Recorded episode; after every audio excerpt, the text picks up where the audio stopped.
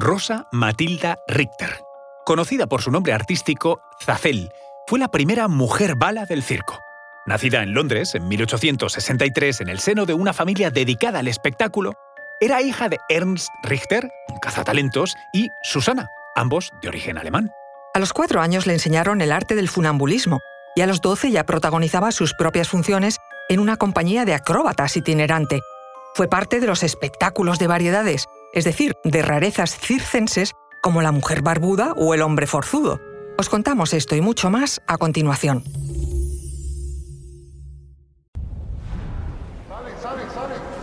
Conoce mejor al equipo que protege nuestras costas. Alerta en el mar, el jueves a las 10 un nuevo episodio en National Geographic. Soy María José Rubio, historiadora y escritora. Y yo soy Luis Quevedo, divulgador científico. Y esto es Despierta tu curiosidad, un podcast diario sobre historias insólitas de National Geographic. Y recuerda, más curiosidades en el canal de National Geographic y en Disney Plus. Rosa tenía dotes físicas para la gimnasia. Desde niña practicaba ballet, gimnasia y acrobacias aéreas en la cuerda floja y en el trapecio. Parecía tener, por añadidura, una carencia total de instinto de conservación. O lo que es lo mismo, no tenía miedo a caerse y sufrir daños físicos.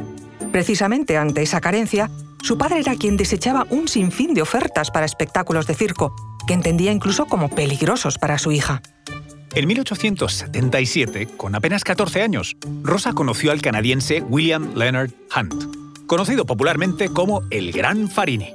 Era un promotor sin escrúpulos al que todo valía para vender entradas.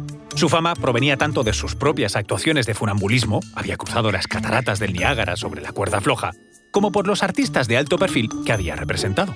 Antes de Rosa, el espectáculo más conocido de Farini era el de su hijo adoptivo, Samuel Westwaite.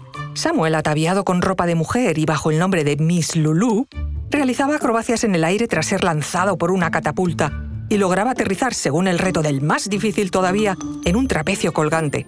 Este gran espectáculo del circo de Farini con Miss Lulu tenía mucho éxito, pero un fatídico accidente envió a Samuel Wasgate al hospital. Algo que terminó revelando tanto la verdadera identidad masculina de Miss Lulu como poniendo fin a su carrera circense. El acto de catapulta de Miss Lulu llevó a Farini a diseñar un nuevo acto basado en cañones. En 1871, años antes de su primera exhibición pública, presentó una patente en Estados Unidos de un aparato nuevo y útil para proyectar personas y artículos por el aire. Cuando el Royal Aquarium de Londres lo contrató para mejorar su rentabilidad, lo hizo a través de actos espectaculares como la bala de cañón humana. En este contexto, y siendo conocedor de las aptitudes físicas de Rosa, Parini quería que protagonizara su nuevo número y que fuese disparada desde un cañón.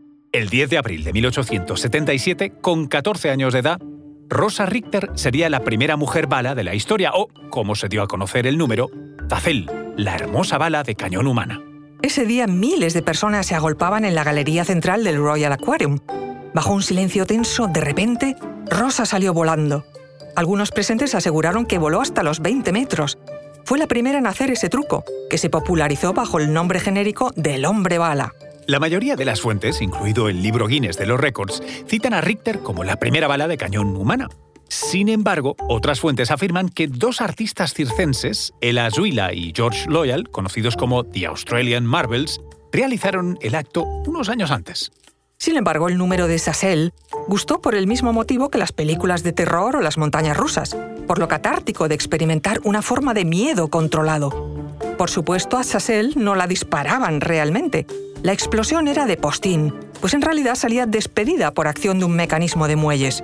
Su padre, siempre preocupado, trató de sabotear las siguientes funciones, no solo porque su hija no estaba cobrando lo acordado, sino porque temía que se matara. Lo más peligroso no era el aterrizaje, sino la salida, para la que debía estar prevenida a riesgo de sufrir lesiones en las costillas. Rosa se presentó en el Aquarium durante un prolongado periodo de tiempo. Actuó incluso dos veces en un día, y siempre en una sala llena de público, el espectáculo llegaba a congregar a decenas de miles de personas en una sola actuación. Farini también la llevó a actuar a otros lugares de Europa Occidental. En la revista The Billboard, tras las actuaciones, se podía leer el silencio sin aliento que siempre precedió al acto mientras se estaba preparando solo aumentaba su intensidad, y el elegante arco de la joven, que tenía la temeridad y la fuerza muscular para resistir el impacto, así como la presencia mental para guiar su vuelo, nunca dejó de recibir una ronda de aplausos entusiastas. Entre los fanáticos que acudían al espectáculo se encontraba incluso el futuro rey Eduardo VII, quien presuntamente asistió a dos de sus exhibiciones cuando era príncipe de Gales. Muchos detractores, sin embargo, comenzaron a protestar por el peligro del espectáculo e intentaron detenerlo sin éxito. Las quejas llegaron hasta el ministro del Interior, quien señaló al gerente del Aquarium como único responsable en caso de que le ocurriera un accidente a Rosa Richter. Como respuesta, se invitó al propio ministro a ser disparado desde el cañón para que comprobara la falta de riesgo. Y sin embargo, el primer accidente llegó. Rosa sufrió un percance en el Aquarium, seguido de otro más en Portsmouth en 1879. La red que solía atraparla estaba podrida del desgaste. Se rompió y se precipitó hasta el suelo. Muchos pensaron que el número exaltaba las bajas pasiones, que era demasiado peligroso para ser interpretado. Al final, el Ministerio del Interior acabó amenazando con tomar medidas cautelares y en 1880 se debatió una ley sobre espectáculos peligrosos en la Cámara de los Comunes. La respuesta de Rosa fue emigrar a Estados Unidos, donde persiguió una carrera en el espectáculo, no exenta de otros tantos accidentes y lesiones. El más grave terminó con su carrera en 1891 y, paradójicamente, fue haciendo funambulismo, la disciplina que mejor dominaba.